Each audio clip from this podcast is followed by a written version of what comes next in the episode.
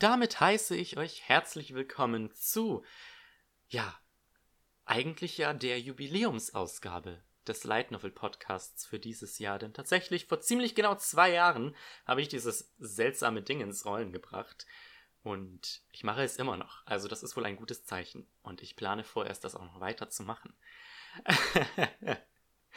ja, zwei Jahre ist es her und ich habe keine Rede vorbereitet. Das tut mir wirklich leid, aber es ist auch einfach wirklich viel zu heiß. Ich habe hier gerade 33 Grad am 1. August um 18.22 Uhr. Es soll heute noch irgendwann regnen. Eigentlich sollte es schon vor zwei Stunden regnen und gewittern eigentlich. Ähm, aber stattdessen ist die Sonne irgendwie nur noch stärker geworden. Ich hoffe, das wird heute Abend noch was, weil ich gehe hier langsam ein. Und zudem haben wir natürlich auch noch vermutlich wieder eine etwas größere Ausgabe vor uns, denn wir werden heute über vier Light Novels und außerdem fünf Anime reden zusammen mit einigen News. Deswegen, also so ein Regenschauer, ein bisschen Abkühlung wäre jetzt schon recht, weil mein Gehirn ist gerade einfach nur noch Brei. Ja, aber nur weil ich keine Rede vorbereitet habe für das Jubiläum, heißt das nicht, dass ich nicht trotzdem noch ähm, eine kleine Ankündigung für euch vorbereitet habe. Ihr habt es ja eventuell schon auf Twitter gesehen. Ich habe da etwas in Planung. Ähm, und zwar ich flüstere euch das jetzt hier schon einmal zu, den treuen Zuhörern des Light Novel Podcasts. Es handelt sich um äh, ein Relaunch der Website. Bisher waren wir vorzufinden unter germanlndb.wordpress.com. Aber seit ein paar Monaten arbeiten wir daran, die Seite auf einen neuen eigenen Server zu migrieren. Und da habe ich ja schon ein paar kleine Sachen auf Twitter gepostet. Offiziell ist der Launch noch nicht da, aber ähm, weil das jetzt die Jubiläumsausgabe ist und weil vermutlich innerhalb der nächsten ein, zwei Wochen hoffentlich die Website offiziell launcht, sage ich das einfach mal hier. Wir ziehen um und zwar auf lightnovel-dungeon.de. So nennt sich das Ganze. Die Seite ist eigentlich schon seit, ich glaube, mittlerweile fast zwei Monaten online. Ähm, ist noch ist noch im Aufbau. Es steht eigentlich, die Seite steht eigentlich schon größtenteils. Ähm, das Einzige, was noch ähm, ansteht, ist ein paar Artikel für den Launch fertig zu schreiben. Ähm, wir haben ja jetzt auch seit kurzem einen neuen Header, da habe ich ja jetzt den schönen Chibi gepostet. Und dann kann es eigentlich schon losgehen. Und naja, die offizielle Ankündigung noch. Geht einfach mal auf lightnovel-dungeon.de. Ihr könnt da ein wenig ähm, vor euch hin erkunden. Natürlich, wir haben also so eine schöne Startseite haben wir jetzt vorbereitet, wo eigentlich auch alles erklärt wird wo ihr was findet. Die Liste der deutschen Light Novels ist endlich vollständig, deswegen hat sich auf German LNDB ähm, auch nicht so viel getan. Ähm, Newsartikel gibt es nur die, die es bisher gab, also eben jetzt mit den ganzen Lizenzen von hauptsächlich Ultraverse eigentlich. Ja, Tokyo Pop war ja auch noch dabei. Ähm, es wird ein paar Artikel geben, die sind, glaube ich, noch nicht offiziell online. Ja, die Artikel sind noch nicht offiziell online. Und natürlich einige Reviews, denn ich habe tatsächlich ähm, einen, äh, ich sag mal, Interessenten gefunden. Nein, wegen dem ist das Ganze erst überhaupt ins Rollen gekommen. Und zwar der gute Stefan, den findet ihr ähm, in der Über uns Sparte. Der hat, der hat mich eines Tages über das Kontaktformular von German LNDB angeschrieben, hat mir gesagt, hey, äh, ich habe noch ein bisschen Platz auf meinem Server. Ähm, wie wäre es, wenn wir die Seite auf einen eigenen Server mit eigener URL umziehen und das Ganze quasi neu ins Rollen bringen? Der gute Mann, ich bin ihm unendlich dankbar, dass er das, dass er so viel Arbeit da reingesteckt hat. Ähm, ich finde die Seite, uiuiui, meine Stimme verschwindet gerade vor Rührung, ist nur vor Rührung.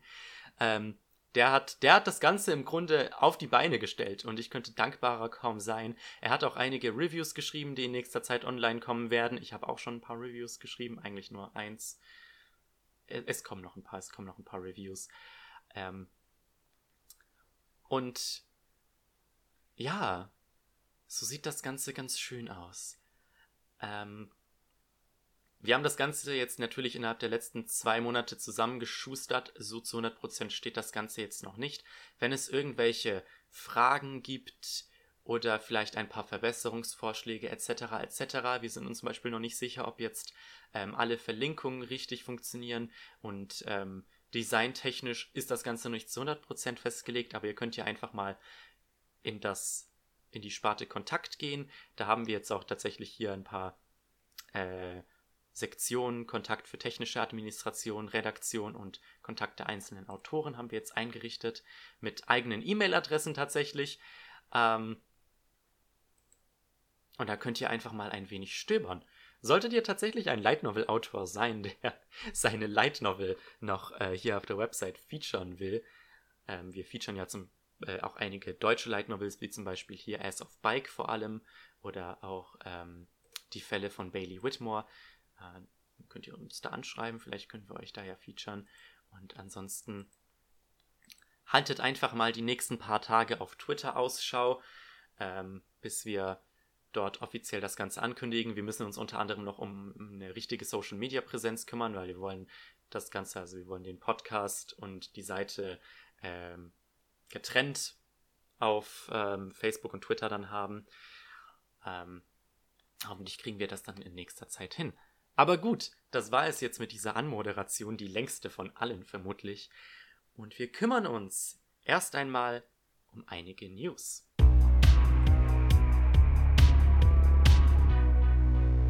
Newstechnisch war es letzten Monat tatsächlich ein wenig stiller. Wir haben allerdings ein paar wenige gute Nachrichten sowie einige Kuriositäten, sage ich mal. Ja, fangen wir direkt mit der weniger guten Nachricht an. Und zwar sind über die letzten Monate Light Novels von Amazon verschwunden. Hauptsächlich betroffen sind aktuell Reihen von J-Novel Club, allerdings auch ein paar Reihen von Yen Press sind verschwunden, sowie einige Manga von Dark Horse und zwar Oreimu und Eromanga Sensei. Das Ganze begann wohl schon im Mai laut J-Novel Club, allerdings haben sie erst letzten Monat, ich sag mal, Stellung dazu bezogen. Sie haben wochenlang versucht, Amazon zu kontaktieren, was da los sei, haben größtenteils keine Antworten gekriegt, nur irgendwann halt so eine generische Antwort von wegen, ähm, dass die Inhalte äh, gegen irgendwelche Regeln verstoßen, die sie halt haben, aber halt keine konkrete Antwort, was genau da los ist. Ähm, das Ganze betrifft auch Book Depository, da Book Depository von äh, ja, zu Amazon gehört, deswegen sind einige der Reihen auch ähm, zum Teil auf Book Depository nicht mehr vorzufinden. Ähm, zuvor hatte J-Novel Club bereits ein ähnliches Problem mit Kobo, allerdings hat sich dann dort herausgestellt, dass sie einfach die ähm, Farbseiten aus ähm, dem Anfang der Novels ähm, nach hinten schieben mussten, weil Kobo keine Farbseiten äh, in der Leseprobe haben wollte, warum auch immer. Ähm, bisher sind die Bände immer noch verschwunden. Unter anderem sind betroffen Titel wie zum Beispiel How Not to Summon a Demon Lord, wo circa die Hälfte der Bände fehlt. Also das ist ganz random, welche Bände da fehlen. Ähm, am besten schaut ihr da auf Anime News Network, da gibt es einen Artikel dazu. Am besten verlinke ich den euch unten, da habt ihr nämlich eine genaue Auflistung der Bände, die fehlen. Ähm, ja, im Zuge dessen hat J-Novel Club tatsächlich begonnen, E-Books selbst zu vertreiben. Aktuell gibt es allerdings ähm, keine Möglichkeit, außerhalb der USA gut und günstig Light Novels zu importieren. Am besten natürlich bei eurem lokalen Buchhändler. Das Problem ist da halt, zumindest in meinem Fall, ist, dass ähm, es da Wartezeiten von bis zu drei, vier Wochen geben kann. Deswegen habe ich in der Regel immer auf Book Depository bestellt, weil da in der Regel, ja, die Bücher recht zügig an ankamen. Also ihr müsst äh, leider selber ein wenig schauen, wo genau ihr euren Stoff jetzt hinbekommt. Für E-Books ähm, weiterhin Kobo die beste Anlaufstelle, die haben sämtliche Reihen immer noch drauf. Nur halt Amazon und Book Depository ist jetzt eine Sache. Da kann man leider nicht wirklich viel machen. Kommen wir zu ein paar, ich sag mal, erfreulicheren News. Und zwar laufen weitere Light Novel Anime bei Pro7 Max, nachdem seit dem 17. Juli, wenn ich mich recht entsinne, ähm, Konosuba bei Pro7 Max läuft, soll nun ab dem 17. August Spice and Wolf laufen. Die Woche davor endet Konosuba passenderweise und Spice and Wolf übernimmt dann den Sendeplatz und zwar immer montags bis freitags ab 18.30 Uhr jeweils eine Folge. Spice and Wolf ist noch nicht komplett auf Deutsch bei ähm, Nippon Art erschienen. Das letzte Volume erscheint erst am 21. September. Ich gehe allerdings mal stark davon aus, dass Pro7 Max trotzdem alle Folgen ausstrahlen wird. Gerade läuft auch die zweite Staffel von Konosuba bei Pro7 Max, die allerdings noch nicht komplett auf DVD erschienen ist. Also ich gehe mal davon aus, dass es bei Spice and Wolf ähnlich sein wird. Finde ich sehr schön, finde ich eine sehr schöne Entwicklung. Ich kann mir vorstellen, dass ähm, es dann ähnlich weitergehen wird. Ähm, denn tatsächlich hat Animoon vor kurzem ein paar neue Lizenzen angekündigt. Darunter auch der Anime Tsubofuri. Der soll dann ab Anfang ähm, 2021 auf DVD erscheinen. Es gibt noch keine weiteren News, außer dass, wie man es von Animoon gewohnt ist, ähm, es eine sehr hochwertige Aufmachung mit sehr vielen Extras geben wird, die allerdings wahrscheinlich wieder sehr teuer sein wird. Ich gehe mal davon aus, es werden wieder drei Volumes. Ähm, wahrscheinlich vielleicht im Steelbook, aber auf jeden Fall werden die wieder 40 Euro für vier Folgen kosten. Aber es lohnt sich. Ich habe zum Beispiel die Komplettbox von Goblin Slayer herumstehen. Ich habe nichts, um die Blu-rays abzuspielen, aber oh, so eine hochwertige Ausgabe. Es sind nicht mal Steelbooks, es sind Mediabooks, aber mit ähm, sehr schönen ähm, ja, Innenseiten mit irgendwelchen Informationen mit Character Designs und ähm, ein paar Pappaufsteller gab es dazu und halt einen richtig schönen Sammelschuber. Also es lohnt sich auf jeden Fall, das Geld da rein zu investieren. Und naja, ich denke halt auch, weil Konosuba ist ja eine Animoon-Serie, ich kann mir vorstellen, dass die eventuell auch Bofuri irgendwann auf ProSieben Max zeigen werden. Oh, vielleicht zeigen die ja Familiar of Zero. Das würde.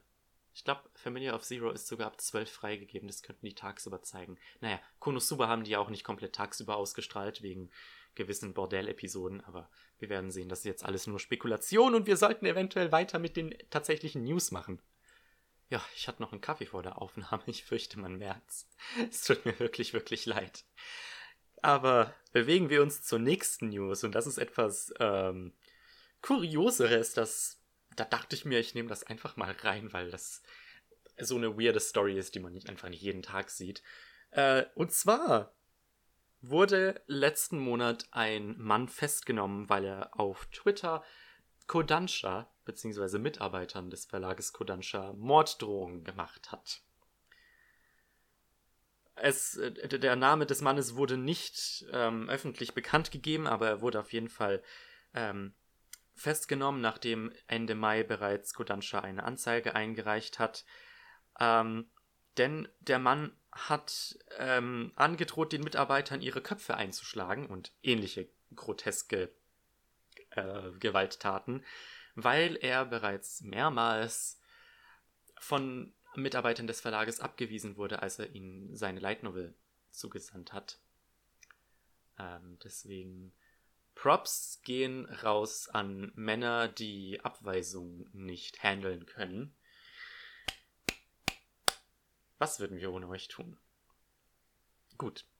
Ich, ich musste einfach darüber reden. Ich fand das, ich fand das äh, sehr traurig. Deswegen ähm, weniger vielleicht doch traurige News. Ich, ich weiß es nicht. Äh, es geht um die Light Novel Death March to the Parallel World Rhapsody. Ich hoffe, ich habe den Titel gerade nicht vollkommen verkackt. Ähm, und zwar erschien in Japan vor kurzem der 20. Band und im Nachwort hat der Autor gesagt, dass die ähm, Light Novel Taschenbuchversion tatsächlich eine, ein anderes Ende haben wird als die Webversion, die bereits im März ihr Ende gefunden hat. Seitdem veröffentlicht der Autor online noch einige Short Stories, aber bald wird vermutlich dann auch die Taschenbuchausgabe zu Ende gehen. 21, 22 Bände, man weiß es noch nicht genau. Auf Englisch erscheint die Reihe bei Yen Press mit bisher zwölf Bänden, beziehungsweise ab nächstem Monat werden es zwölf Bände sein. Deswegen bis, bis das Ende im Westen rauskommt, wird es sicher noch einige Zeit dauern. Dann nähern wir uns langsam äh, dem Ende äh, mit zwei weiteren News. Einmal noch eine kleine News von Animoon, die hätte ich eigentlich vorher auch noch erwähnen können. Und zwar kehrt Animun langsam doch noch ins Kino zurück.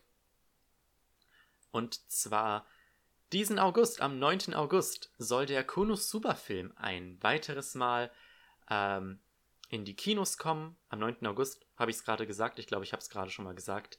In über 150 Kinos in Deutschland und Österreich. Letzten Oktober kam er ja bereits mit deutschen Untertiteln. Jetzt allerdings nochmal mit Dub. Allerdings hat Konosuba, äh, hat Konosuba, hat Animun angekündigt, dass ähm, einige Kinos den Film doch nochmals ähm, im Original mit Untertitel zeigen werden. Da müsst ihr euch bei eurem Kino informieren, wie das der Fall sein wird. Genauso wie bei dem zweiten Film, und zwar Goblin Slayer, Goblin's Crown. Nachdem der Film eigentlich schon im März bei uns laufen sollte, ähm, hat er jetzt ein neues Datum bekommen, und zwar am 6. September 2020.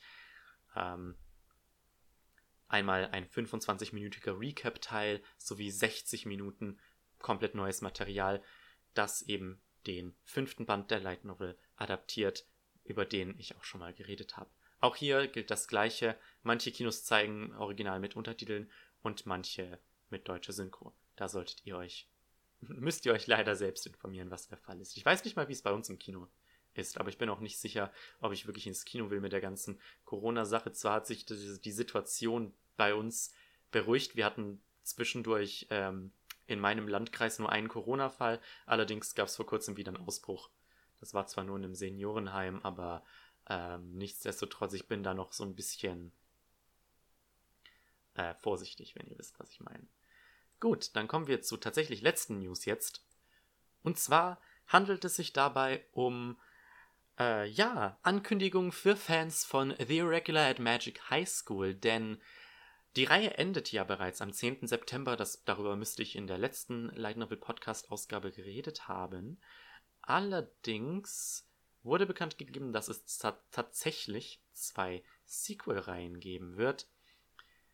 Die erste Fortsetzung trägt den Titel äh, Mahoka Kokono Retosei Magent Company, also Regular at Magic High School Magent Company, welche die Geschichte von Tatsuya und den anderen Charakteren weitererzählen wird, nachdem diese die Oberschule abgeschlossen haben, während die zweite Reihe den Titel trägt Mahoka Koko no Retosei äh, Kigenes no Otometachi, was auch immer das heißen mag, ähm, wo es um die Schüler geht, die nach Tatsuyas Abschluss auf die Oberschule kommen. Ähm, die erste Reihe, die das, die quasi ein direktes Sequel zu Tatsuyas Geschichte darstellt, soll sogar schon im Herbst 2020 kommen, also noch dieses Jahr, während das zweite Sequel erst im Winter 2021 erscheint. Auf Englisch erscheint ähm, die Reihe immer noch. Wir sind erst bei Band 16, also so ziemlich genau die Hälfte. Deswegen wird es noch einige Jahre dauern, bis man bei uns überhaupt ähm, über eine Veröffentlichung des Sequels reden wird. Ich bin mal gespannt, wie zügig Yen Press an die Sache rangeht. Mit ähm, A Certain Magical Index zum Beispiel ist ja die Sache, dass jetzt erst die Side Stories lizenziert wurden und ähm, für das tatsächliche Sequel noch keine Lizenz in Sicht ist. Also, naja, genauso wie bei High School DD, wo ja auch in Japan seit einiger Zeit eine Sequel-Reihe läuft, aber bei uns jetzt erst überhaupt die Hauptreihe erscheint. Deswegen, naja, es ist wie es ist. Man kann nur spekulieren. Die Zukunft ist ungewiss. Selbst wenn wir von den Releases des nächsten Monats reden. Und das war die Überleitung.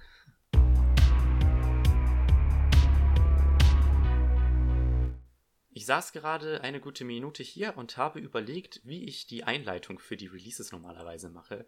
Mir, mir fällt nichts Gutes ein, deswegen sage ich einfach nur, es gibt tatsächlich eine neue deutsche Light Novel Reihe. Woo! Applaus, Applaus, Applaus.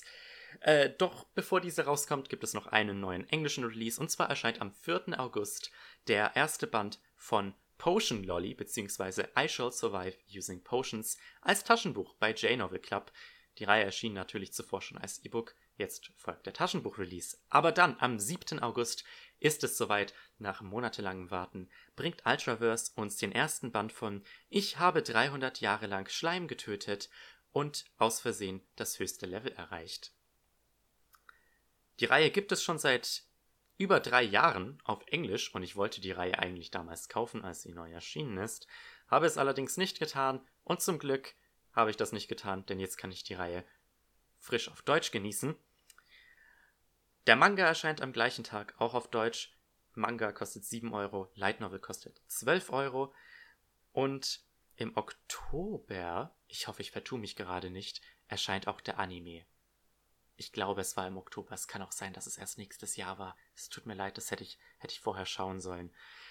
Am gleichen Tag bringt Ultraverse außerdem den äh, sechsten Band von Goblin Slayer raus.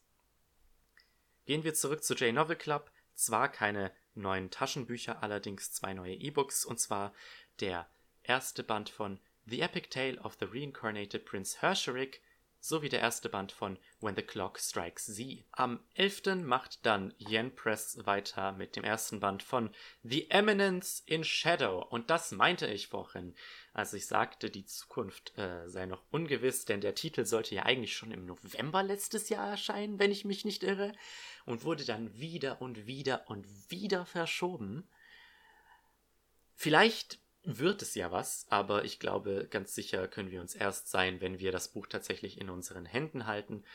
Natürlich erscheint das Buch als E-Book und allerdings nicht als Taschenbuch, sondern als Hardcover. Am 13. August macht dann Seven Seas weiter mit dem ersten Band von The Sorcerer King of Destruction and the Golem of the Barbarian Queen, welcher ähm, als E-Book erscheint. Natürlich in ein paar Monaten kriegen wir das Ganze dann auch als Taschenbuch. Am 18. bringt Yen Press dann außerdem die Light Novel zu Final Fantasy 1, 2 und 3 raus, was wohl ein paar Short Stories sind, die während dieser Spiele spielen. Außerdem äh, ja eine ganze Ladung von Releases. Und zwar der erste Band von Interspecies Reviewers, beziehungsweise ich bin mir nicht sicher, ob es nicht ein Einzelband ist. Es handelt sich um das Light Novel Spin-off des gleichnamigen äh, Mangas. Es ist ein Hentai. Sagen wir es wie es ist, es ist ein Hentai, also äh, Finger weg, wenn ihr nicht 18 seid, wobei, naja, ist ja nicht so, als würde man nicht Pornos gucken, bevor man 18 Jahre alt ist, also. YouTube, bitte blockiert das nicht, weil ich meine minderjährigen Zuhörer zum Pornos schauen animiere. Danke.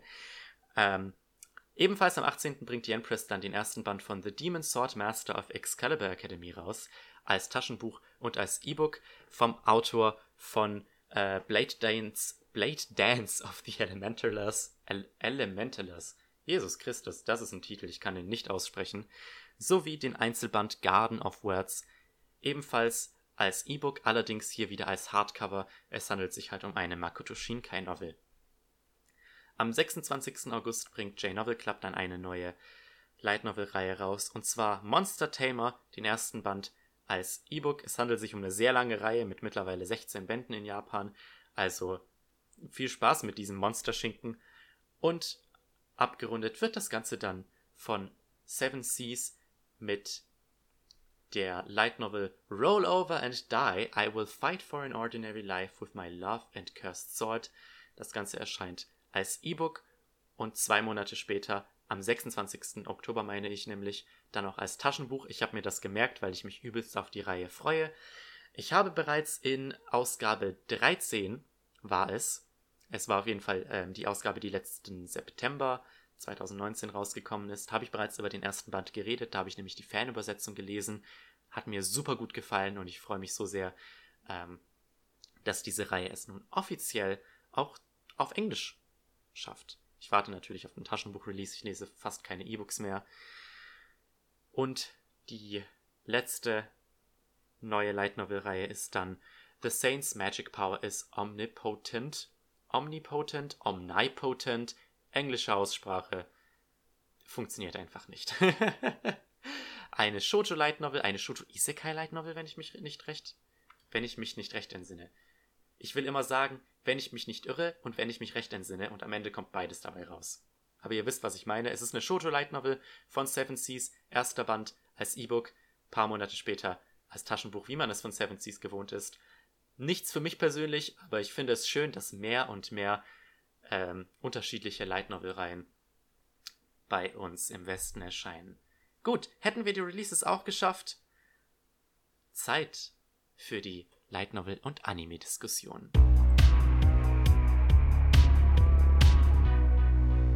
Kümmern wir uns doch erst einmal um die Light Novels für diese Ausgabe. Tatsächlich, und das habe ich erst gerade eben realisiert, haben wir diese Ausgabe gleich drei deutsche Light Novels. Das ist, glaube ich, so tatsächlich noch nie in einer Ausgabe vorgekommen. Drei von vier Light Novels sind deutsch. Und die erste, über die ich heute reden möchte, das ist You Shine in the Moonlight. Ein Light Novel Einzelband, den Egmont tatsächlich letzten Monat rausgebracht hat. Geschrieben von Tetsuya Sano mit Illustrationen von Lone Draw, äh, der auch die Illustration für I Want to Eat Your Pancreas für die Novel beigesteuert hat. Ähm, da es sich hierbei um Egmont handelt, muss ich erstmal wieder ein paar Worte über die Aufmachung verlieren. Ähm, beziehungsweise generell, wenn ich über neue Reihen rede oder wenn es irgendwelche Auffälligkeiten gibt. Das Ganze kommt im DIN A5-Format, wie zuvor auch schon Your Name und Weathering With You. Ähm, kostet 15 Euro, hat allerdings anders als Your Name und Weathering With You keine Klappen. Ähm, einerseits finde ich das schade, dass es keine Klappen gibt, aber es trotzdem 15 Euro kostet, wie die anderen beiden Novels. Andererseits vielen Dank, denn das war einer der Kritikpunkte der letzten beiden Novels, dass die Klappen einfach viel zu groß waren. Die Klappen waren fast so groß wie das Cover selbst und die haben beim Lesen einfach nur unheimlich gestört. Von der Formatierung her sieht das Ganze aus wie das, was wir auch schon gewohnt sind. Super große Schrift. Das Buch hat 280 Seiten insgesamt Allerdings, anders als bei Weathering With You und Your Name, gibt es tatsächlich Illustrationen. Zwar keine schwarz-weißen äh, Zwischenillustrationen, wie es eigentlich für Light Novels die Norm ist, sage ich mal. Ähm, dafür allerdings gibt es am Anfang vier Farbseiten. Einmal quasi eine äh, zweite Coverpage, dann auf eine Doppelseite die vollständige Cover-Illustration und dann ein Bild von der Hauptfigur oder einer der Hauptfiguren Mamisu zusammen mit dem Inhaltsverzeichnis. Ich lese euch jetzt mal die Beschreibung vor. Takuya besucht seine Klassenkameradin im Krankenhaus. Mamisu leidet an der mysteriösen Leuchtkrankheit, die dazu führt, dass die Betroffenen im Mondlicht zu schimmern beginnen und früher oder später an ihr sterben. Als Takuya erfährt, dass Mamisu nur noch wenig Zeit bleibt, beschließt er, ihr beim Erfüllen ihrer letzten Wünsche zu helfen. Während zwischen den beiden eine besondere Verbindung entsteht, rückt Mamisus Tod immer näher. Also, die Geschichte, obviously, erfindet das Rad nicht neu. Ein solches Konzept haben wir schon in Light Novels gesehen, wie zum Beispiel eben I Want to Eat Your Pancreas, sowie in zahlreichen bekannten westlichen Büchern, wie zum Beispiel Das Schicksal ist ein mieser Verräter ähm, oh je.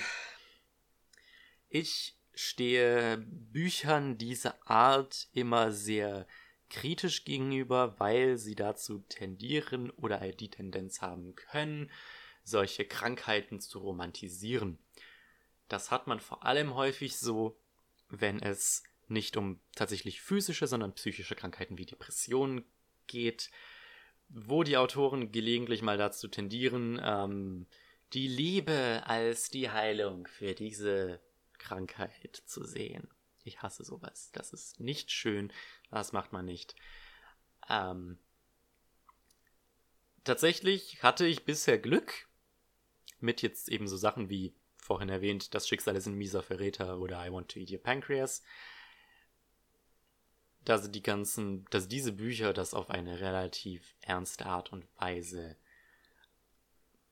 thematisieren. Ich habe das Gefühl allerdings, um eine Überleitung irgendwie herzustellen zu dem Inhalt dieses Buches, dass äh, dieses Buch das Ganze ein wenig zu sehr ernst nimmt. Es, das Buch ist furchtbar trocken.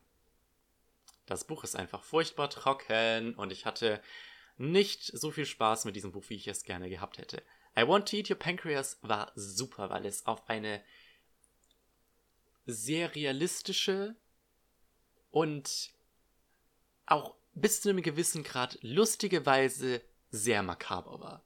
Es ist einfach auf so eine super, ja, mir fällt kein besseres Wort als makaber ein, auf so eine makabere Art und Weise mit dem Thema des Todes umgegangen. Es war einfach faszinierend. Äh, und es war faszinierend, das Buch zu lesen. Es war witzig, bis zu einem gewissen Grad eben geschrieben und hatte super Hauptfiguren. Ich mochte die beiden Protagonisten auch wirklich sehr. Ähm, hier das Problem bei diesem Buch ist, ich habe das Gefühl, der Autor hat das Prinzip von Show, don't tell nicht ganz begriffen. Wie oft habe ich so Sachen gelesen wie äh, ich war schockiert oder sie war enttäuscht. Jada, jada, jada. Das Buch will natürlich, dass man irgendwie, dass man Emotionen verspürt beim Lesen. Aber durch diese Erzählweise ist das einfach nicht passiert.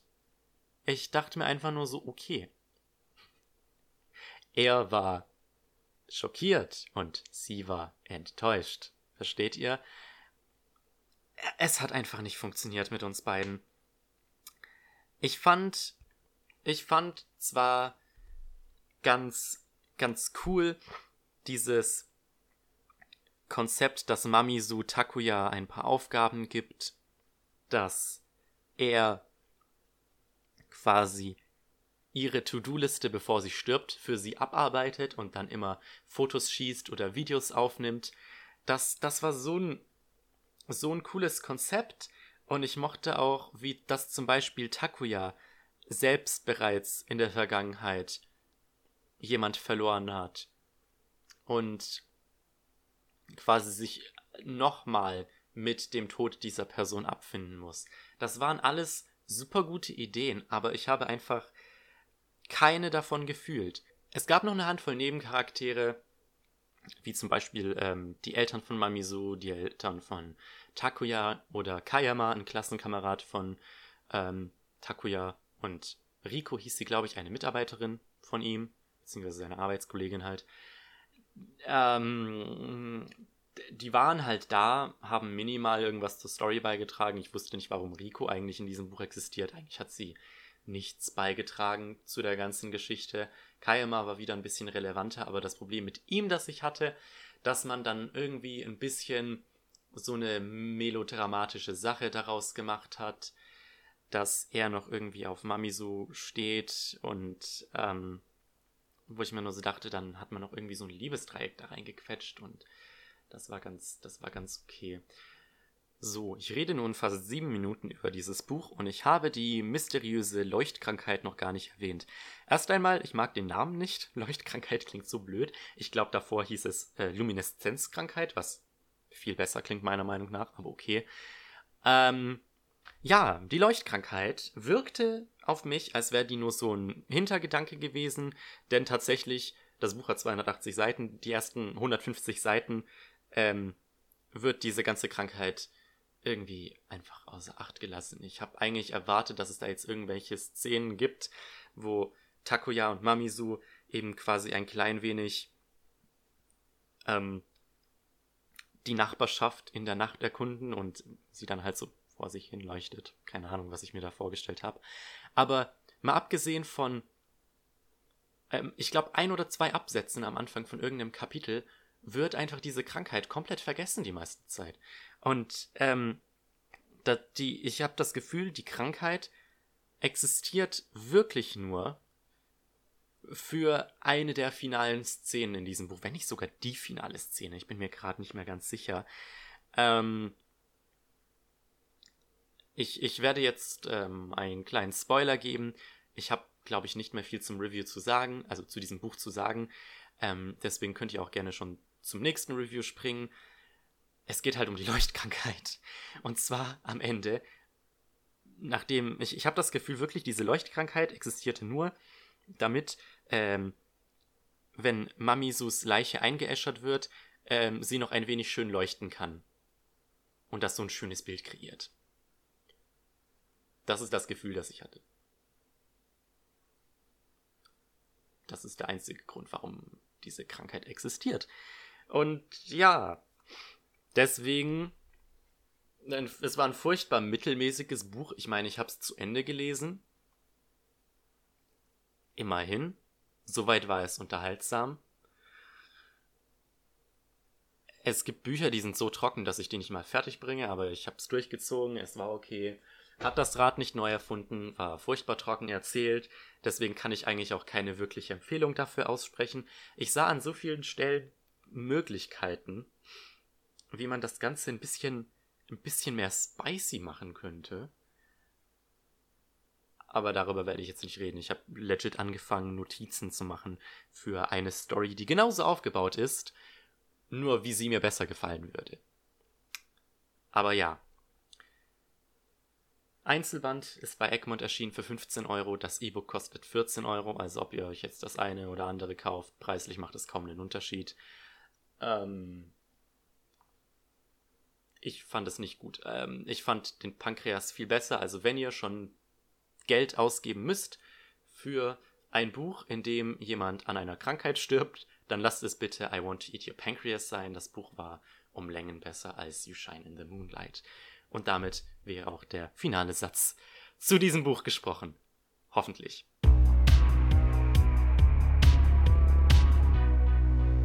Dann wollen wir uns doch dem Höchsten der Literatur selbst widmen. Und zwar endlich ein weiterer Band Gamers. Wir sind mittlerweile schon bei acht Bänden. Der Band wurde ja verschoben. Eigentlich sollte der im Juni erscheinen, wurde dann allerdings auf Juli verschoben. Und das hat dazu geführt, dass sich die gesamte Release-Schedule jetzt um einen Monat jeweils verschoben hat. Ich glaube, Ultraverse hat nicht gesagt, warum sich das verschoben hat. Ähm, naja, es sei wie es sei, ist äh, auch nicht wichtig. Ähm, ja. Wo sind wir im letzten Band stehen geblieben? Ach ja, Karen und Tassekuchen machen mit Keta und Aguri Schluss. Ich hasse diese Reihe. zum Glück, zum Glück ist dieser Band nicht so schlimm, was die Cliffhanger angeht, wie eigentlich alle Bände davor. Es gibt immer noch reichlich Missverständnisse. Vor allem, weil Keta und Aguri sich einfach nicht sicher sind, warum ihre Partner mit ihnen jeweils Schluss gemacht haben. Es geht darum, eben erstmal das herauszufinden, warum haben die jetzt überhaupt Schluss gemacht? Und dann halt die ganze Awkwardness, die damit einhergeht, dass man seinen Ex-Partnern die ganze Zeit in der Schule über den Weg läuft. Wobei ich glaube, am Anfang ist es ja, nein, Quatsch. Da sind ja keine Sommerferien, bin ich eigentlich bescheuert. Am Anfang war es, glaube ich, noch ein Wochenende oder so, deswegen erstmal ein paar Tage Ruhe vor dem Sturm. Aber vor allem awkward wird es dann, wenn es halt wieder um diese Missverständnisse geht, wenn äh, Karin und Tasuku glauben, dass Keta zum Beispiel mit Aguri oder mit Shiaki was am Laufen hat. Ähm, oder sogar mit Konoha, da war ja diese Szene, wo Keta und Konoha irgendwie beim Spielplatz waren und Keta so tut, als wäre er richtig der harte Macho und Karin überhört das Ganze und denkt sich nur so, was? Keta. Vor allem, ich fand dann den Grund so richtig abstrus, warum Karin mit ihm Schluss gemacht hat. Und zwar einfach, weil sie wollte, dass Chiaki auch eine Chance hat, mit Keta zusammenzukommen. Und dann gehen diese, dann gehen die beiden auf dieses richtig awkward Date wo ich mir so dachte, oh, oh Gott, meine armen Kinder. Es tut mir so leid. Wisst ihr, ich, oh mein Gott. Die, die Sache mit Gamers ist, ich liebe einfach die Charakterbeziehungen so sehr, dass ich mir die ganze Zeit denke, irgendwie will ich schon, dass, dass die irgendwie Freunde bleiben. Also jetzt vor allem, vor allem Keta und Chiaki oder auch Keta und Aguri, aber dann denke ich mir wiederum so eigentlich Keta und Chiaki so als Couple wären doch ganz witzig und dann bin ich immer so hin und her gerissen. Oh.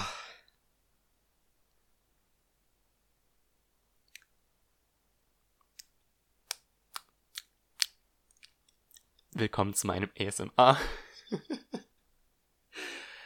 Ich fand's aber ganz schön, das hat man ein bisschen vielleicht auch gebraucht, dadurch, dass jetzt ähm, Keta Aguri Tazuku und Karin wieder Singles sind, hat man wieder ein bisschen mehr Raum dafür, einfach nur eine Freundschaft zwischen dieser Gruppe zu haben.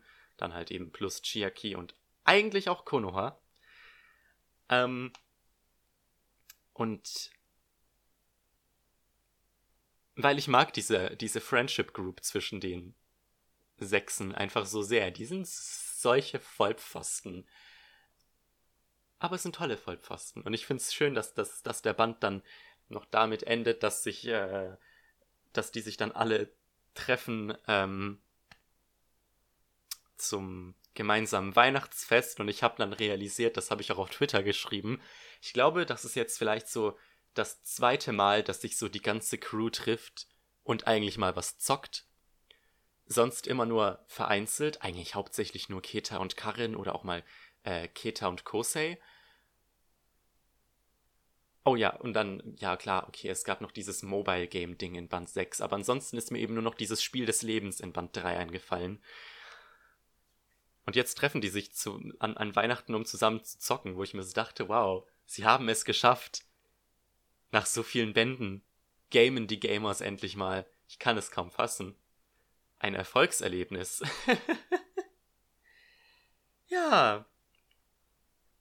Und deswegen, also der Band hat kein so ein großes ähm, Sagging Middle Syndrome Problem gehabt, wie ich das immer ein bisschen bemängle, dass der Mittelteil des Bandes sich in der Regel so anfühlt wie irgendwelche Short Stories, die letzten Endes sehr inkonsequent für die große Story sind. Ich fand wirklich jedes einzelne Kapitel des Bandes durchgehend gelungen. Ich war durchgehend richtig gut unterhalten. Es haben lediglich so ein paar es hat, es hat keinen so einen Wham-Effekt gehabt, wie eigentlich fast jeder Band davor. Ich meine, jeder Band hat bisher mit einem richtig harten Cliffhanger geendet, wo ich mir nur so dachte, holy shit. Band 1 eben mit diesem Liebesgeständnis, Band 2 weiß ich gerade gar nicht mehr. Band 3 war das mit diesem Spiel des Lebens, mit dieser ganz Genau, nein, das war damit, dass Mono fast aufgeflogen wäre.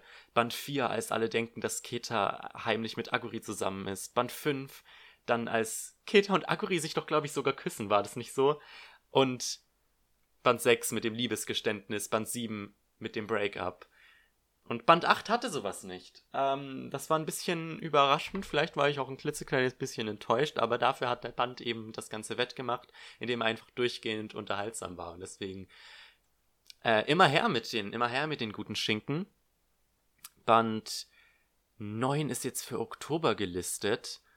Und ich bin gespannt, was jetzt eigentlich mit den DLC-Bänden passiert, denn in Japan gibt es aktuell drei Bände namens Gamers DLC, die quasi Side Stories darstellen, beziehungsweise der dritte DLC-Band erschien nach dem Ende der Hauptreihe und stellt sowas wie ein alternatives Ende, glaube ich, dar. Oder quasi so eine AU. Und ich glaube, der erste dieser DLC-Bände erschien sogar eigentlich nach Band 7 und 8 und bisher gibt es keine Bestätigung, ob die auf Deutsch rauskommen. Deswegen, ich bin gespannt, ob die die jetzt noch irgendwo reinschieben oder ob die vielleicht warten, bis die Hauptreihe vorbei ist und dann die DLC-Bände eventuell lizenzieren. Aber man weiß ja nicht, weil ähm, Ultraverse bisher keine Side-Stories lizenziert weder von Goblin Slayer noch jetzt eben von Gamers. Deswegen ähm, müssen wir da ein bisschen drauf warten. Eine sehr schöne Überraschung im Übrigen, dass äh, Gakuto und Nina eine kleine Szene in diesem Band hatten und sogar eine Illustration hatten. Und Gakuto äh, sah ja mega heiß aus. Ich habe das so nicht erwartet. Der sieht, ich habe ähm, ein Bild von ihm im Anime gesehen und der sieht ja richtig lame dort aus. Also ich will ja nichts sagen, aber Gakuto in der Light Novel schon ziemlich heiß. Ich frage mich, wie der in, im Manga aussieht. Da muss ich vielleicht auch mal einen Blick reinwerfen. Apropos Manga und Anime. Ähm, am 6. August, glaube ich, ich habe gerade eben nochmal geschaut, das Interesse erscheint auch der Anime endlich mit deutschem Dub. Ich glaube, der sollte eigentlich schon sogar letztes Jahr erscheinen, haben die den angekündigt, aber jetzt ist es endlich soweit. Ich freue mich darauf, dann kann ich auch endlich mal in den Anime gucken. Ich gucke halt gerne mit deutschem Dub. Und diesen Monat erscheint mit Band 7 auch der letzte Band des Mangas auf Deutsch und so wie ich das verstehe, ähm, hat der Manga das gleiche Ende wie der Anime. So als kleine Information am Rande. Aber gut, damit hätte ich eigentlich alle meine Worte ausgesprochen zu diesem Band Gamers. Machen wir als nächstes weiter mit einem weiteren Band von Mushoku Tensei.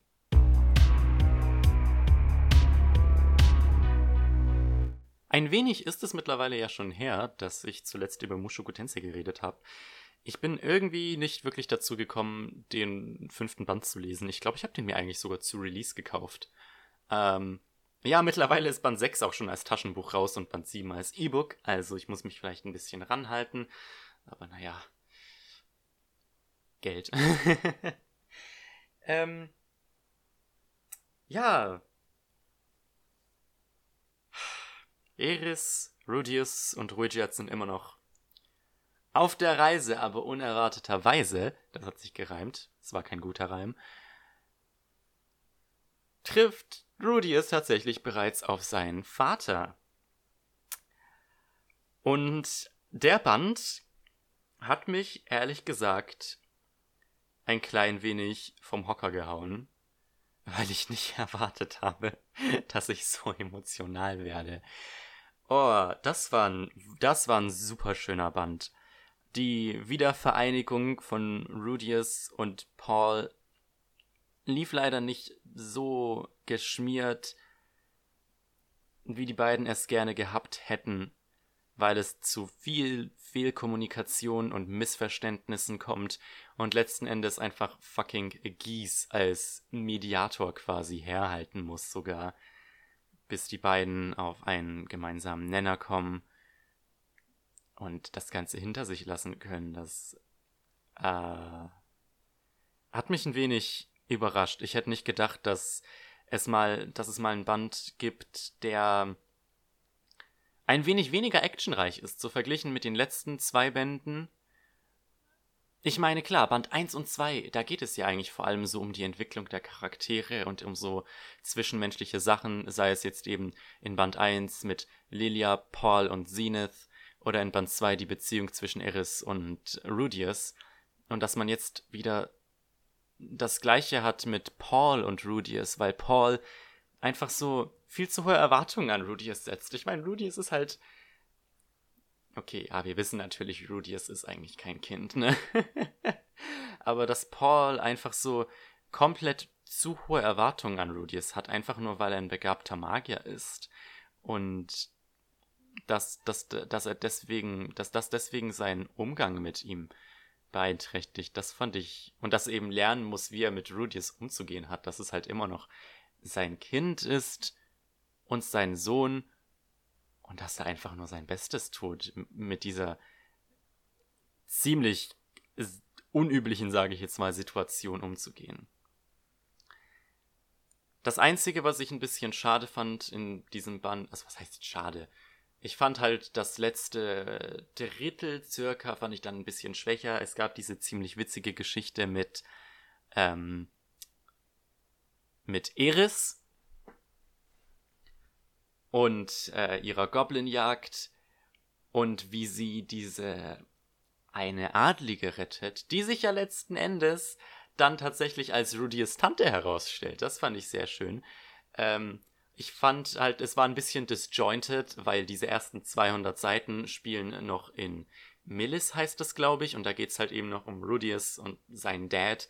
Und dann kommen so diese restlichen 150 Seiten oder 100 Seiten, wo Rudius, Eris und Ruijat schon weiterreisen, ähm, dann eben auf Rudius Tante treffen und so weiter. Und das ist halt so ein bisschen disjointed, das Ganze. Das hat einfach nicht, nicht gut in den Band gepasst, aber es sei wie es sei. Eigentlich ist es ja auch ähm, eine Webnovel, wobei die Webnovel ja eigentlich auch in Bände eingeteilt ist, ne?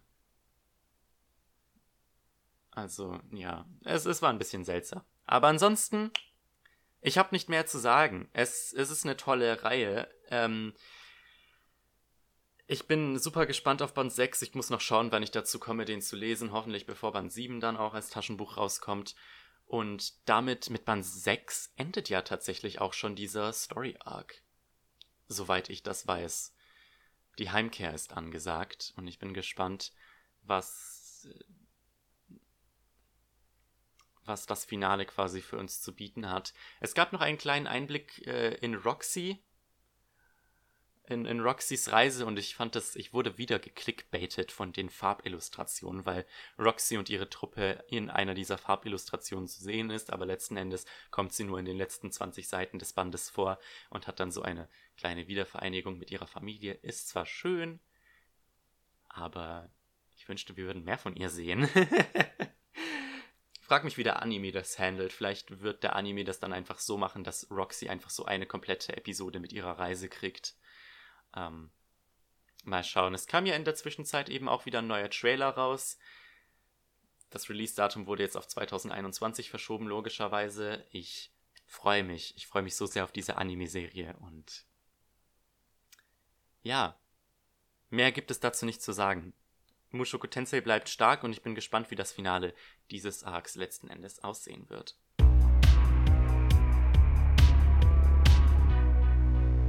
Dann wollen wir uns auch schon der letzten Light Novel für diese Ausgabe widmen.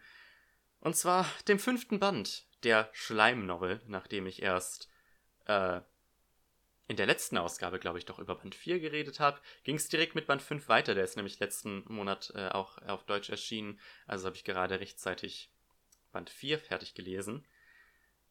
Über ein Jahr ist es jetzt her, seit der erste Band rausgekommen ist. Schon Seltsam. ja, die Bände werden dicker und dicker. Dieser hat 360 Seiten und hat äh, erneut einen Rekord aufgestellt für diese Reihe. Ähm, ich war ein wenig überrascht in vielerlei Hinsicht, was diesen Band angeht. Ähm, zunächst einmal, Rimuru kommt tatsächlich die ersten 100 oder so Seiten gar nicht vor. Dann kommt Hinata in diesem Band überhaupt nicht vor. Ich habe eigentlich erwartet, dass Hinata einer der Antagonisten oder Antagonistinnen, ich bin mir gerade nicht sicher, ob Hinata ein Mann oder eine Frau war. Weil Hinata ist für mich ein weiblicher Name. Aber irgendwie, also vom Character Design her, nicht sonderlich weiblich, ne? Stattdessen fängt der Band mit einer Kriegserklärung von Millim an die Bestienmenschen an. Und dann dachte ich mir so, okay, wird das irgendwie relevant? Äh, irgendwie nicht. Der, der, dieser ganze Krieg passiert irgendwie so im Hintergrund, wird immer nur wieder mal von irgendwelchen Charakteren erwähnt. Und dann am Ende heißt es, dass Milim ähm, die Bestienmenschen geschlagen hat. Und Kalion, das war ja der König, äh, besiegt hat.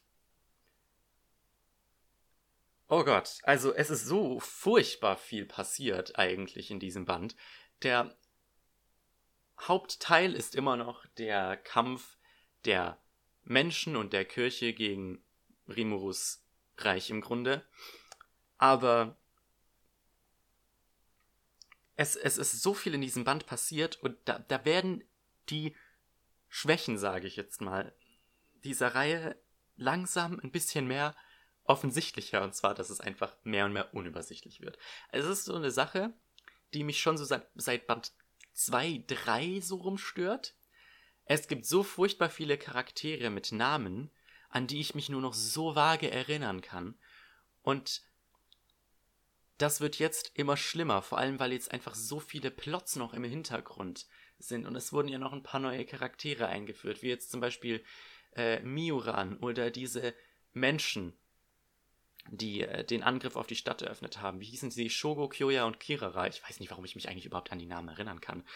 Aber so viele der Bewohner von äh, Tempest, Jura Tempest, ähm, sind für mich einfach mittlerweile nur noch ein Namen und eine Rasse selten. Aber ich habe so kein Aussehen und keine Persönlichkeit und keinen, keinen Stand in der Story dazu und das wird langsam wirklich ein Chaos. Glücklicherweise läuft gerade auf Deutsch der Schleim-Anime, also kann ich die Story quasi nochmal von vorn erleben und langsam kehrt das Ganze wieder zu mir zurück. Aber es ist schon wirklich anstrengend, was da alles passiert im Moment.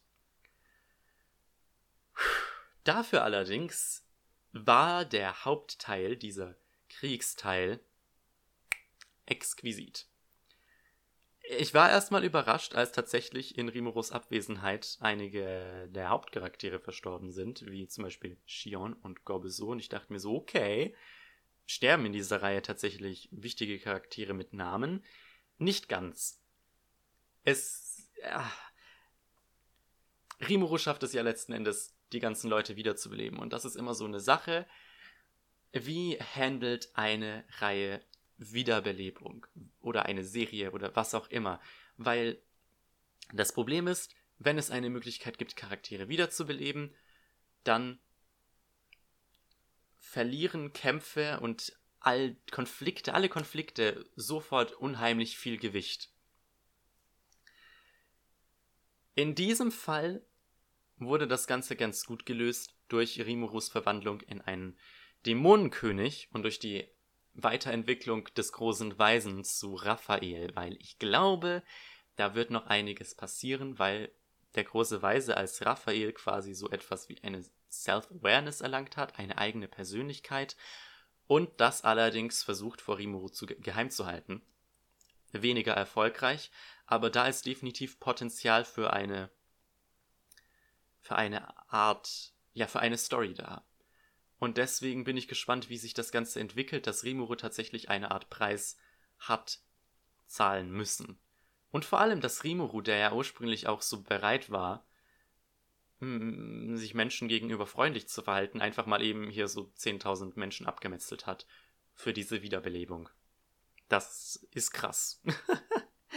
Generell fand ich ziemlich gut, wie die, der Band mit dieser ganzen Kriegssituation umgegangen ist, weil die Kämpfe um einiges unerwartet brutaler geworden sind.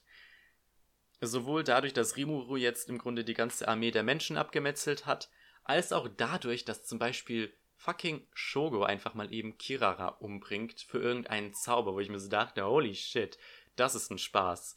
Also ich fand's schön, dass wie dieser gesamte Krieg quasi, wie diesem gesamten Krieg einfach so Ernsthaftigkeit und Gewicht verliehen wurde. Sei es jetzt einfach nur billig durch Gore, aber ich war zum Teil ehrlich schockiert von dem, was in diesem Band passiert ist. Was mich ein wenig irritiert hat, so wie ich das weiß, adaptiert der Anime ja nur die Light Novel bis Band 4. Und ich verstehe nicht ganz, warum man nicht noch Band 5 adaptiert hat. Weil man ein super schönes Ende, also was heißt ein super schönes Ende? Man hätte ein gutes und rundes Ende für die erste Staffel gehabt. Ähm, Rimuru, also es gibt einen schönen großen Krieg. Rimuru entwickelt sich weiter zum äh, Dämonenkönig. Ähm, und er schafft es letzten Endes auch wieder Veldora aus seinem also was heißt wieder, er schafft es überhaupt, Veldora aus seinem Gefängnis zu befreien und ihm eine ziemlich coole und heiße menschliche Form zu geben. Da, man hätte dann, man hätte einfach so einen schönen Bogen spannen können zu den ersten zwei Episoden, wo Veldora noch vorkam und wo sie sich anfreunden, zum Ende der Staffel, wo Rimuru Veldora schließlich eine menschliche Form gibt. Fand ich ein bisschen schade, ist eine verlorene Chance meiner Meinung nach. Vielleicht wollten die es einfach wegen dem Pacing nicht machen, weil das Pacing vom Schleim-Anime ist super, weil die sich halt wirklich Zeit lassen mit der Story und man einfach so ein schönes Slice of Life-Feeling kriegt. Ähm,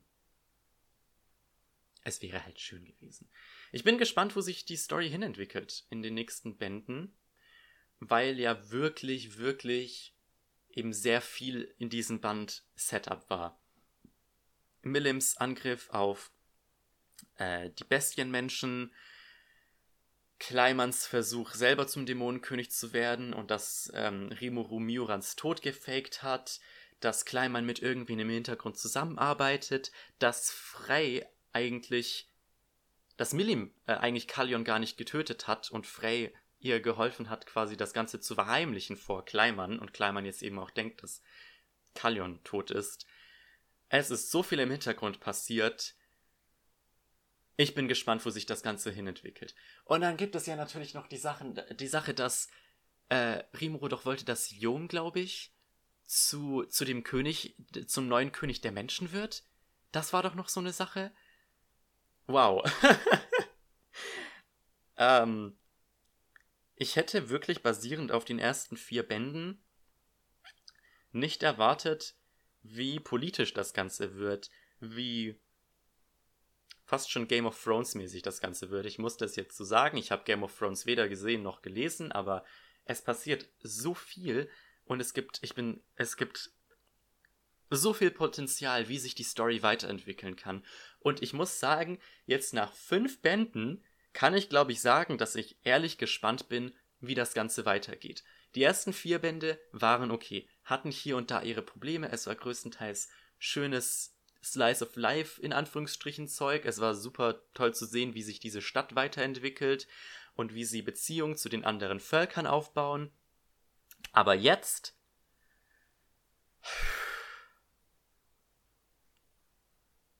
jetzt ist einfach, wurde einfach dieser Welt so viel Leben eingehaucht. Es gibt so viele verschiedene Plotlines, die, von denen ich wissen will, wie sie aufgeklärt werden. Und ja, ich warte gespannt auf Band 6, der im Oktober, im Oktober erscheint. Wow, und die Bände werden immer fetter, ne? Auf Japanisch haben die zum Teil über 400 Seiten. Und ähm, auf Deu Deutsch-Japanisch ist die Seitenzahl immer so 1 zu 1. Also wir werden definitiv auch noch auf unsere Kosten kommen. Wow! Ich hätte nicht gedacht, dass mich diese Story letzten Endes doch so reinzieht, basiert auf, basierend auf den ersten paar Bänden. Also ich bin gespannt. Ich bin gespannt. Und ich denke, wir machen jetzt passend, gleich wenn wir zu den Animes gehen, einfach mit dem Schleim weiter. Wenn wir jetzt schon über die Schleim-Novels reden, dann reden wir auch gleich über den Schleim-Anime weiter. Anstatt über die ähm, aktuelle Season zu reden, einfach um einen schönen Übergang zu haben. Mai Mai.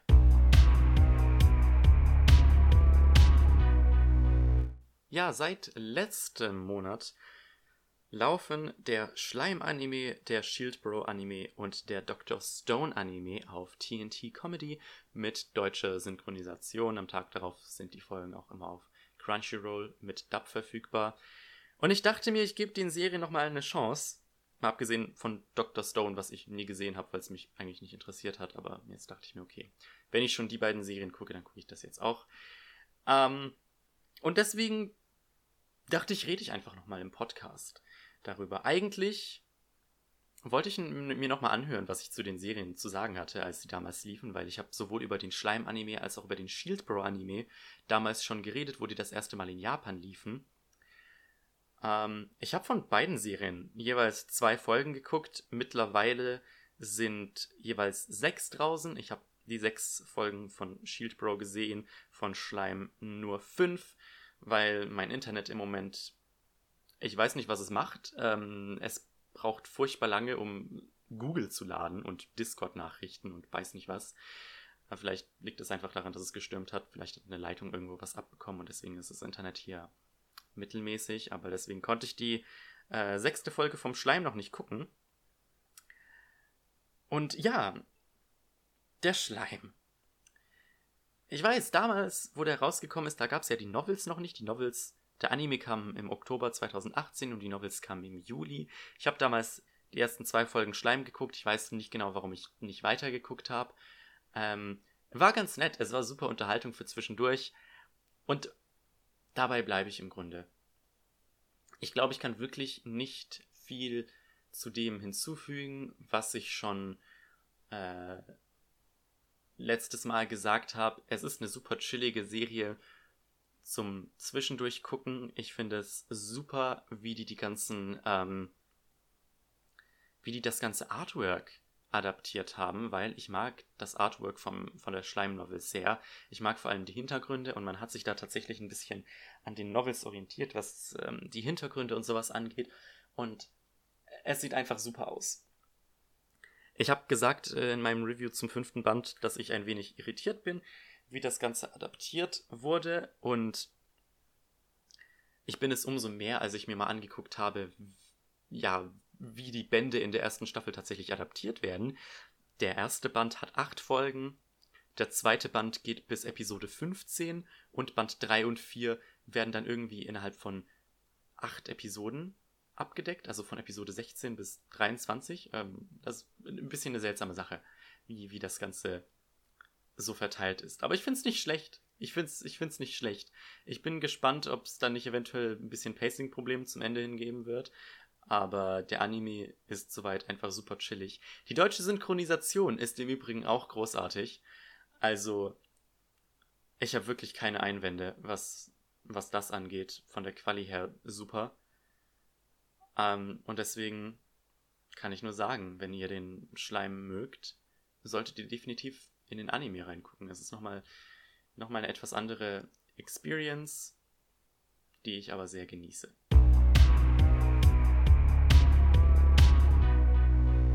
Kommen wir damit zum Shield Bro Anime. Da habe ich tatsächlich ein wenig mehr zu sagen. Ich habe den Shield Bro angefangen und ihn dann fallen gelassen, weil ich mir so dachte, ich glaube, die Serie wird nicht so meins werden, weil ich einfach kein Fan von einer Revenge Fantasy bin, weil ich dachte, es würde in die Richtung gehen. Und weil ich gehört habe, dass die Novels ein bisschen kacke werden, je länger sie laufen. Ähm, und ich bin soweit jetzt eben Stand Episode 6, beziehungsweise es ist eigentlich Episode 5, weil die erste Episode in Doppelfolge war. Ich bin bisher ziemlich positiv überrascht eigentlich. Äh, es hat sich definitiv gelohnt, weiter zu gucken. Und ich glaube, das ist wirklich eine dieser Serien, wo man wirklich ein paar Folgen gucken muss und dann eben schaut, ob es Klick macht. Und bei mir hat es jetzt eben mit Episode 4, 5 erst so richtig Klick gemacht. Ich muss sagen, ich hasse Naofumi. Ich mag Naofumi absolut nicht. Naofumi ist so eine fucking Nervensäge. Es tut mir leid. Er geht mir so auf den Sack. Ihm zuzugucken ist in der Regel richtig die Pity Party, so die ersten paar Folgen gewesen. Aber ich fand's schön, wie man jetzt eben vor allem in der letzten Folge gemerkt hat, wie Raftalia hoffentlich zu seiner Charakterentwicklung beiträgt, da war dann eben diese eine Szene, wo die vier Helden die Auszahlung dafür erhalten sollten, dass ähm, sie das Dorf beschützt haben und halt die Welle abgewehrt haben. Und ähm, der König meinte ja irgendwie so, ja, nachdem er widerwillig dem Schildhelden eine kleine Entlohnung gegeben hat, äh, dass er aus seinen Augen verschwinden soll. Und Raftalia, also Naofumi ist ja, war ja erstmal wieder kurz davor auszuticken und Raftalia hat ihn davon abgehalten und so gesagt, gehen wir Naofumi, äh, wir haben Besseres zu tun als das oder irgendwas in der Richtung, was halt obviously derbst unhöflich war, aber ich habe Raftalia in dem Moment super gefeiert. Ich fand das super. Das war eine super Szene. Das hat mir sehr gefallen.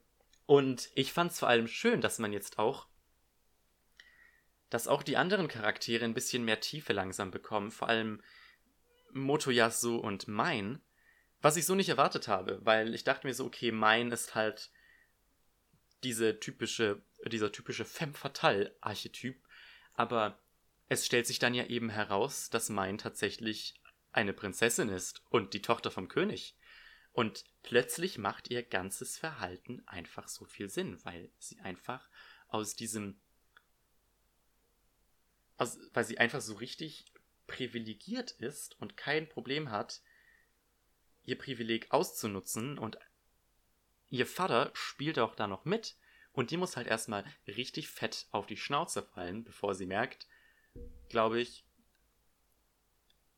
was für eine Scheiße sie da eigentlich abzieht. Ähm und ja, auch Motoyasu, ich bin gespannt, was man mit, mit dem noch macht, weil er quasi so ein Middle Ground ist zwischen Naofumi und Mein im Moment, weil einerseits er ist der Held, er hat, er ist quasi privilegiert und er nutzt sein Privileg so wie Mein, aber gleichzeitig hat er auch immer noch so diesen selbstgerechten Heldeninstinkt. Das merkt man vor allem, als er dann eben ähm, gegen Naofumi kämpfen will, weil er halt Raftalia als Sklavin hält. Und ich bin gespannt, ob er deswegen auch irgendwann richtig auf die Schnauze fällt. Also, wie gesagt, ich bin positiv überrascht. Ich finde, man, ich finde, die Serie könnte noch ein bisschen mehr Worldbuilding vertragen. Aber soweit, was ich jetzt eben vor allem von Naofumi, Raftalia, Motoyasu und Main gesehen habe, bin ich, bin ich definitiv an Bord. Jetzt die nächsten Folgen. Ich meine, man hat ja im Grunde schon ein bisschen Worldbuilding gekriegt, in dem Sinne, dass halt der König absolute Autorität hat. Und halt seine Beziehung zu Main. Und ich bin gespannt, wie sich das Ganze weiterentwickelt. Ich bin halt besorgt. Ich meine, der Anime soll ja irgendwann noch eine zweite und eine dritte Staffel kriegen, aber seit der ursprünglichen Ankündigung haben wir darüber auch nichts mehr gehört. Ähm, ich bin gespannt, ob der Anime wirklich so an Qualität abnimmt, ähm, wie die Novelleser es sagen, weil alles soweit super vielversprechend wirkt. Und ich bin eigentlich ehrlich gespannt, wo der Anime jetzt die nächsten Folgen hingeht.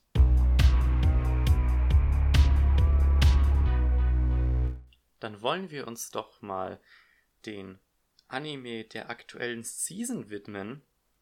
Ja, Corona hinterlässt leider immer noch seine Spuren, deswegen gab es tatsächlich jetzt nur zwei neue Staffeln, und zwar einmal die zweite Staffel von ReZero und der zweite Teil der vierten Staffel von SAO, sowie Mao Gakuin no Futeki Gosha beziehungsweise The Misfit of Demon King Academy. Alle drei sollten eigentlich schon im April kommen, wurden allerdings verschoben.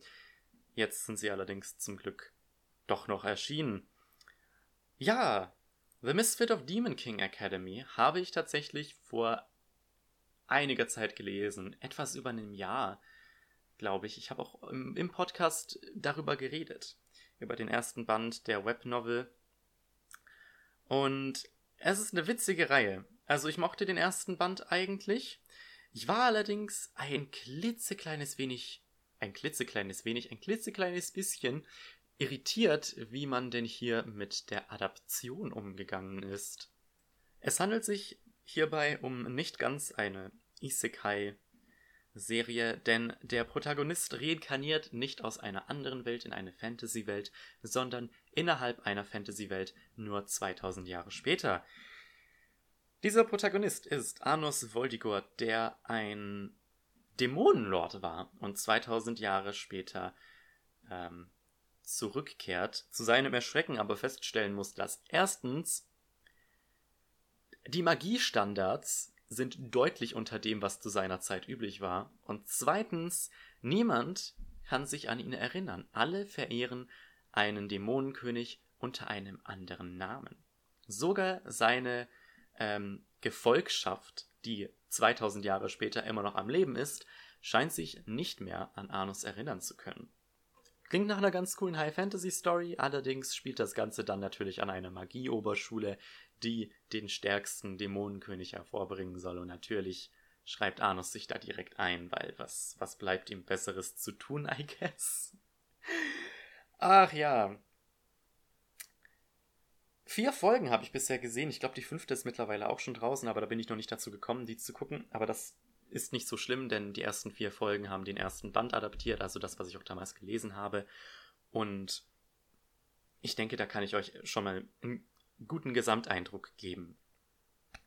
Was mich sehr irritiert hat an dieser ganzen Sache, ist die erste Folge. Ich will nicht sagen, ich war richtig enttäuscht von der ersten Folge. Ich fand die erste Folge nicht gut. Man hat, ich glaube, ein Drittel des Bandes circa so in die ersten zehn Minuten der Folge reingequetscht. Was im Grunde die, die Aufnahmeprüfung an dieser Schule war eigentlich schon fast so ein eigener Story-Arc innerhalb dieses ersten Bandes und wurde dann einfach innerhalb von 10 Minuten abgehackt, wo ich mir so dachte, okay. Was dann auch noch irritierend war, dass im Gegensatz zur Light Novel der Anime die ganze Sache nicht chronologisch erzählt. Denn die Light Novel beginnt damit, wie Arnus stirbt, wiedergeboren wird, innerhalb von einem Monat 16 Jahre alt wird und dann eben an die Schule geht. Und man weiß als, als Leser der Novel von Anfang an, dass Arnus halt eben dieser überkrasse Dämonenlord ist, während man das im Anime allerdings erst am Ende der Folge erfährt, der ersten Folge, so quasi als richtig krasser Plot-Twist und sowas, wo ich mir so dachte, das, das, nee, das war seltsam. Ich bin froh, dass es danach besser weitergegangen ist, aber ich fand es sehr, sehr schade, weil die Light Novel innerhalb dieses, dem, innerhalb dem, was der ersten Folge im Grunde entspricht, super viele Witze machen konnte, weil man als Zuschauer weiß, dass Arnos richtig krass overpowered ist und einfach so sein, sein Skill-Level im Vergleich zu den anderen nicht einschätzen kann. Das so viel Witz geht dadurch verloren.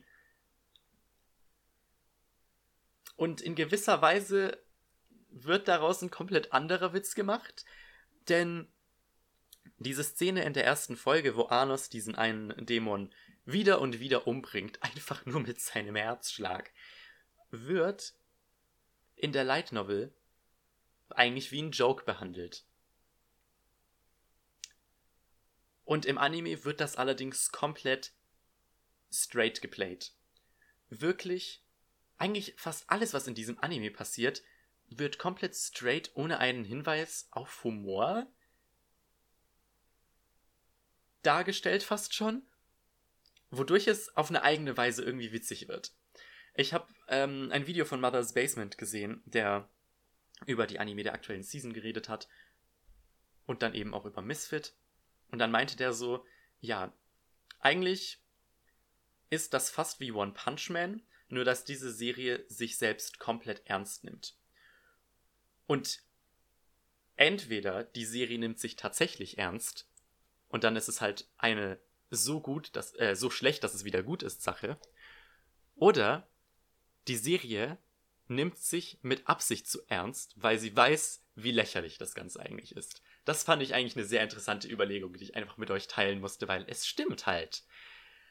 Egal, wie man diese Serie guckt, sie ist unterhaltsam. Ich war nach der ersten Folge richtig überrascht, dass die Serie irgendwie 7,5 Sterne oder so auf äh, MyAnimeList hatte, weil ich es einfach nicht gesehen habe, weil ich mir so dachte, Mann, die erste Folge war richtig kacke. Aber mit Folge 2, 3 und 4 wurde die Serie immer und immer besser. Und man muss dazu sagen, dass die Animation auch fantastisch ist. Ich glaube, der Anime wird produziert von Silverlink. Der sieht einfach super aus. Die paar Action-Szenen, die man jetzt hatte, wie die ganze Magie aussieht und vor allem dieser finale Kampf am Ende des ersten Story Arcs, ähm, waren super animiert. Ich fand es richtig gut. Und auch der Soundtrack kann sich sehen lassen. Ähm, vor allem das Opening. Ich mag das Opening. Es ist ein bisschen untypisch für diese Art von Serien, weil die ähm, das Opening tatsächlich von einer Band mit einem männlichen Sänger gesungen wird. Und in der vierten Folge aus irgendeinem Grund singt der Voice Actor von Arnos das Opening, was nochmal richtig cool war. Und ja, hat einen schweren Start gehabt insgesamt, ist aber super unterhaltsam geworden. Und ich bin gespannt, wie es jetzt weitergeht, weil ich ab sofort ja komplett gar keine Ahnung mehr habe, wie es weitergeht. Ich glaube, der Anime, er wird 13 Episoden haben, wird die ersten drei Bände adaptieren. Ähm, und zwar einfach nur deswegen, weil Band 4 und 5 ähm, eine zusammenhängende Story erzählen und sonst hätten wir wieder so eine Danmachi-Situation, wo fünf Bände in 13 Folgen abgedeckt werden und das, das geht einfach nicht. Das, das wollen wir möglichst vermeiden. Ähm, ja, ich bin gespannt. Ich bin überrascht, dass es die Novel noch nicht auf Englisch gibt. Ähm, eigentlich habe ich damit gerechnet, dass wir die schon längst haben sollten, bevor der Anime oder bevor ein Anime rauskommt. Ich glaube, als ich den, ähm, die Novel angefangen habe, war die Ankündigung für den Anime noch nicht mal draußen. Ähm, der Manga ist bei Square Enix vor kurzem erschienen auf Englisch. Also ihr könnt in den Manga reingucken. Ähm, ich gebe das Geld nicht aus. Manga auf Englisch sind viel zu teuer für mich. Hoffentlich irgendwann nimmt sich einer der englischen Publisher noch der Novel an. Und wenn es Square Enix selbst sein muss. Wobei Square Enix halt nur die Lizenz vom Manga direkt hat, weil ähm, der Manga in Japan auch von Square Enix vertrieben wird, aber halt nicht die Novel. Ich glaube, die Novel ist bei Dengeki erschienen. Deswegen ein bisschen Spekulation. Aber ja, schöner Newcomer. Ähm, ich hoffe, es geht so weiter wie bisher. Machen wir weiter mit unseren beiden Sequels für diese Episode.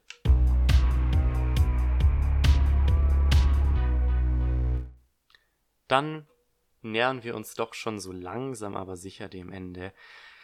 Wir müssen noch über den Elefanten im Raum sprechen und das wäre die neueste Staffel Sword Art Online, nachdem sie aus dem April verschoben wurde.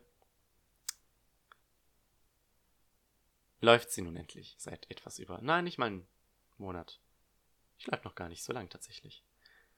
Ähm, ich glaube mittlerweile sind auch vier Folgen draußen, aber ich habe glaube ich erst drei gesehen. Ah. Ich hab's auf Twitter direkt geschrieben. SAO wäre nicht SAO, wenn es nicht erstmal direkt eine Vergewaltigungsszene gäbe. Was, was soll ich dazu sagen? Wisst ihr, ich, ich manchmal frage ich mich, warum, warum gucke ich eigentlich SAO noch weiter?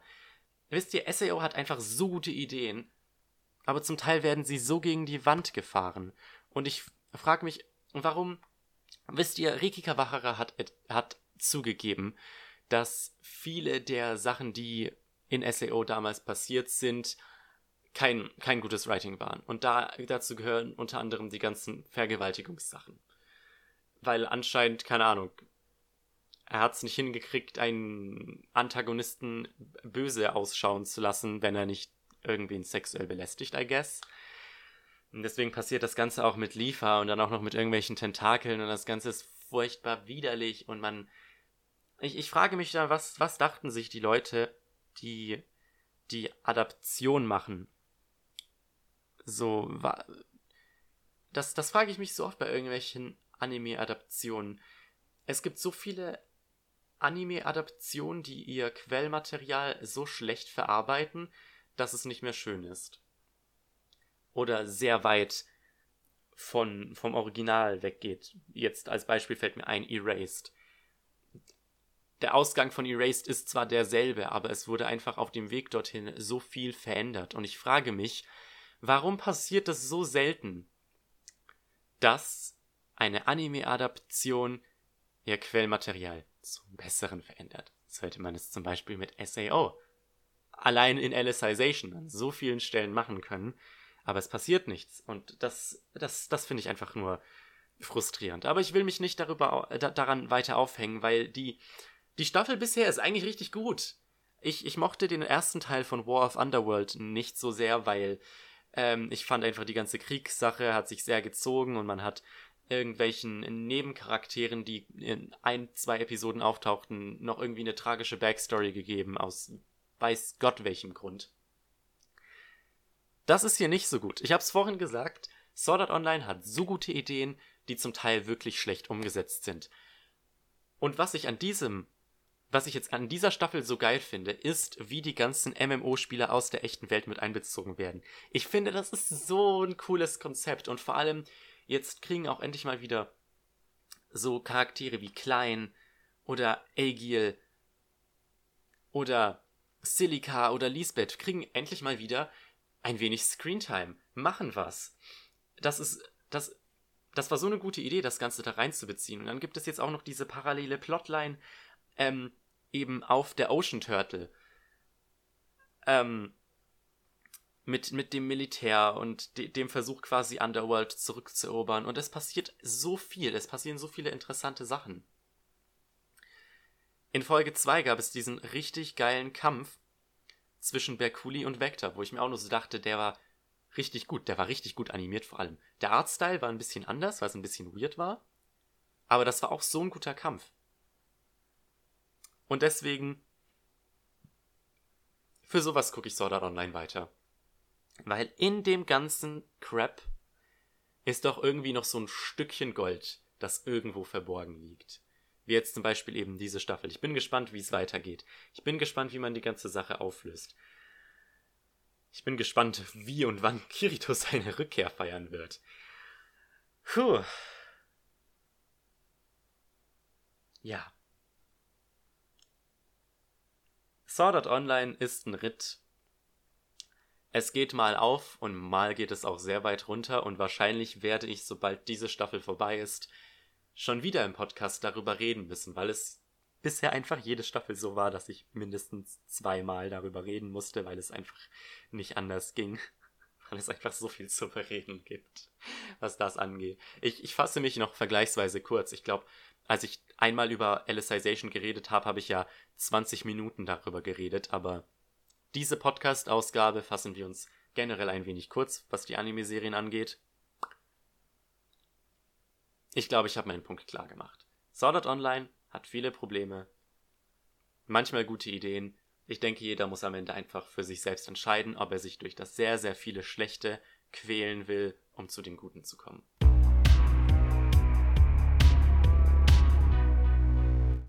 Und damit bleibt mir nichts anderes zu sagen, als wir haben es geschafft. Wir sind am Ende einer weiteren Episode des Light Novel Podcasts angekommen. Puh. Es ist furchtbar heiß hier. Es tut mir leid, ich musste gerade einmal durchatmen.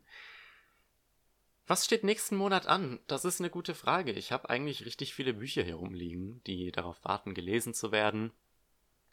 Ein paar kommen noch an. Ich meine, wir kriegen neue Bände Goblin Slayer und äh, den ersten Band von 300 Jahre Schleim. Darauf könnt ihr euch freuen. Ich werde auf jeden Fall die diesen Monat noch lesen, damit ich in der nächsten Ausgabe darüber berichten kann. Und sobald die Seite gelauncht ist, also lightnovel-dungeon.de, darüber habe ich in der Anmoderation schon mal geredet, sobald die Seite gelauncht ist, wird es natürlich auch ein schriftliches Review dort geben. Schaut auf alle Fälle mal auf der Seite vorbei, schaut auch auf meinem Twitter vorbei unter lightnovelcast, wo ihr immer wieder ein paar Kommentare zu Lightnovel-Geschehnissen und News und dergleichen kriegt. Und ansonsten sehen wir uns hoffentlich dann nächsten Monat wieder bei einer neuen Ausgabe des Light Novel Podcasts. Ich bedanke mich herzlich fürs Zuhören. Auf Wiedersehen.